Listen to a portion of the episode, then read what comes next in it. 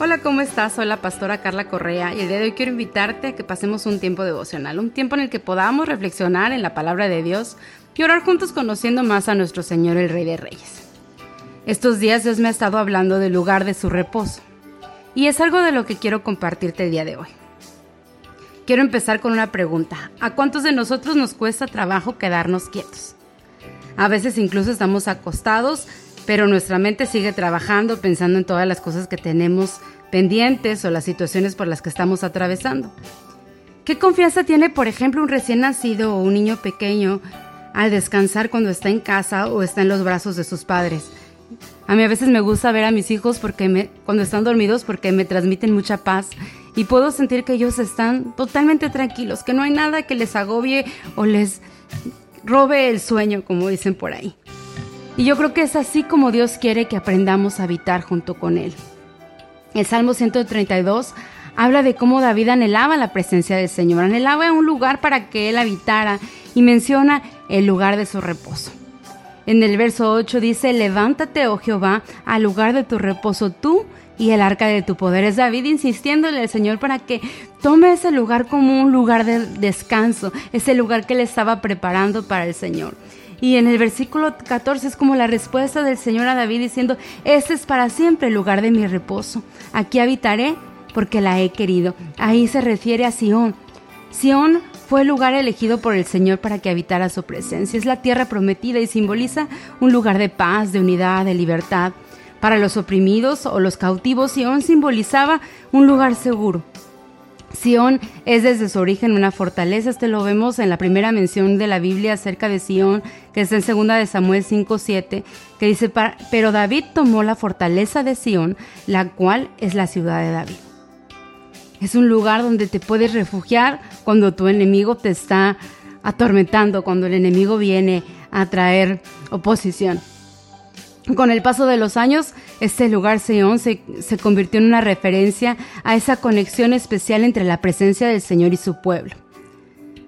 Por ejemplo, la palabra reposo, de la que hemos estado hablando en el Salmo 132, viene de la palabra manoach, que significa también habitación, habitación, quietud, hogar, consuelo y descanso. También Manoah es el nombre del padre de Sansón Tú sabes que en la Biblia ningún nombre es casualidad, y este hombre seguramente estaba muy inquieto y con dudas al saber lo que Dios haría con su mujer estéril, pues recibió la noticia de que tendría un hijo. Pero no se quedó solo con saber esto, sino que fue más allá. Pidió al Señor que le mostrara cómo iban a hacer las cosas, además ofrece un altar y fue testigo de grandes milagros, pues Jesús mismo se le revela. Esto lo puedes encontrar en Jueces capítulo 13, específicamente en los versículos 11, donde se revela como el yo soy. En el versículo 18, como admirable, que es uno de los nombres de Dios que menciona, por ejemplo, Isaías. Y en el versículo 22 de Jueces 13, donde el mismo Manoah admite haber visto a Dios mismo, llamado también el ángel del Señor. Entonces veíamos que Manoah significa habitación, quietud, hogar, consuelo, descanso. Y te damos un ejemplo de este hombre que probablemente se sintió inquieto, pero buscó ese lugar de reposo.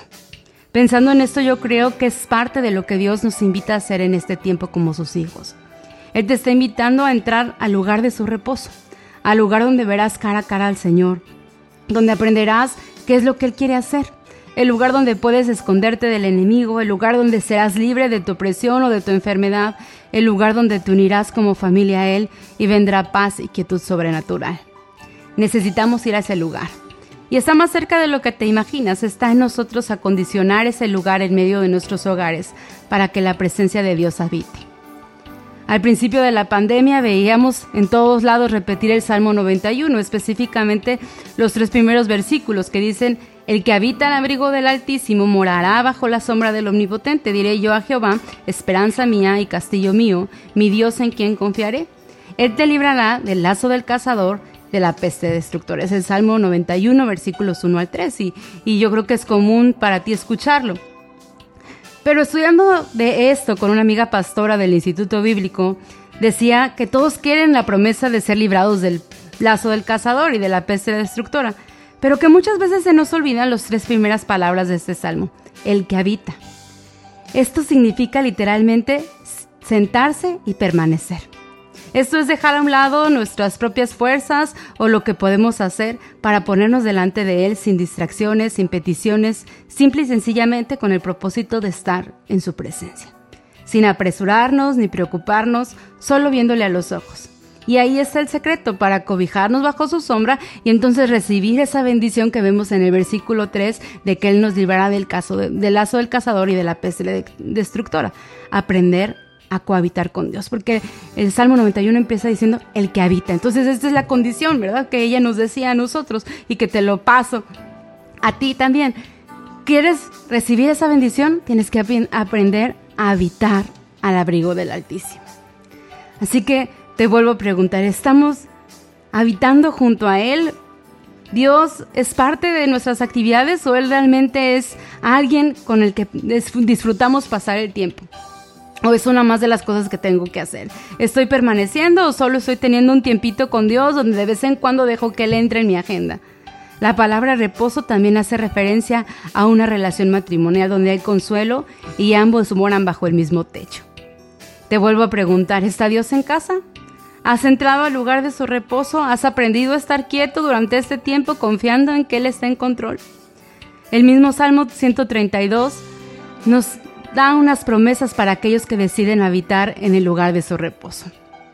Dice el versículo 13 que Él nos proveerá y nos saciará. Dice, bendeciré abundantemente su provisión, a sus pobres saciaré de pan. Entonces, la primera promesa es que Él nos proveerá y nos saciará, ah, si tú decides entrar a ese lugar de reposo. Versículo 16, Él promete darnos salvación y gozo. Él prepara una fiesta, un júbilo. Dice el versículo 13, Asimismo vestiré de salvación a sus sacerdotes, y sus santos darán voces de júbilo. Versículo 17 del Salmo 132, nos dará poder y guiará nuestros pasos. Ahí haré retoñar el poder de David. He dispuesto lámpara a mi ungido. Nos dará unción, ¿verdad? Versículo 18, cualquier enemigo que se levante en contra nuestra será confundido, así sea la enfermedad, el abandono, el desempleo, el temor, lo que sea, dice el versículo 18, a sus enemigos vestiré de confusión. Y por último, el mismo versículo 18 en la última parte dice, más sobre él florecerá su corona. Las coronas de olivo eran usadas para los campeones en las carreras, Así que no temas, Dios te ha dado la victoria y específicamente las coronas de flores eran las usadas por matrimonios hebreos el día de su enlace. Proverbios 4:6 dice, te pondrá una hermosa guirnalda de flores sobre la cabeza, te entregará una preciosa corona. Así que Dios nos está prometiendo todas estas bendiciones si nosotros decidimos hacer un lugar de reposo, un lugar en donde habite su presencia. Nos proveerá, nos saciará, traerá salvación, traerá gozo, traerá poder, guiará nuestros pasos, confundirá nuestros enemigos y nos hará florecer el mismo. Jesús portó una corona para romper con toda maldición sobre nuestras vidas. Así que entra a ese lugar en el que descansas en el Señor, donde decides confiar en sus promesas. Haz habitación para su presencia en tu casa. Él te va a sorprender. Reposa en el Señor. Es mi oración que todos los hogares de las personas que escuchan este devocional sean encendidos por una hambre y una sed de más de Dios, de más de su presencia, más adoración, más oración, más comunión con el Señor. Así que vamos a orar para terminar este devocional y te pido que donde estés, si no vas manejando, puedas cerrar tus ojos. Señor, tú eres admirable. Tú eres nuestra fortaleza, nuestro escondedero. Tú eres, Señor, el alfa y el omega, el principio y el fin.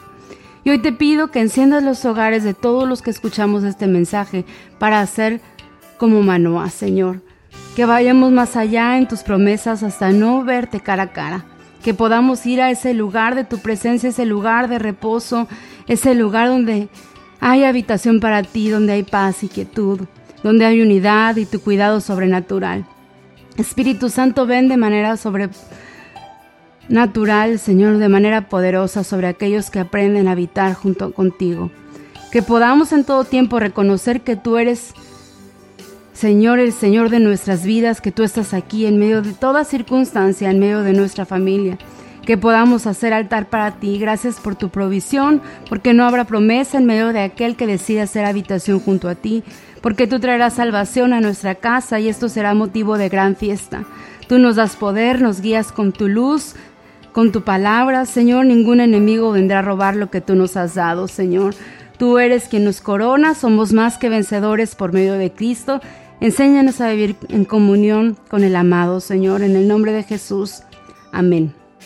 Gracias por tomarte el tiempo de escuchar este devocional y compartirlo con otros. Te invito a seguir en comunión con el Señor a través de la lectura y la oración y la adoración. Te invito también a que me des like en la página de Mamá Virtuosa, lo puedes encontrar tanto en Facebook como en Instagram y ahí podrás conocer más acerca de lo que escribo respecto a la maternidad. Síguenos en Spotify y podcast como Pastores Carlos y Carla López o a través del Facebook de la Iglesia Tabernáculo de Fe. Que tengas un muy bonito día. Te mando un abrazo.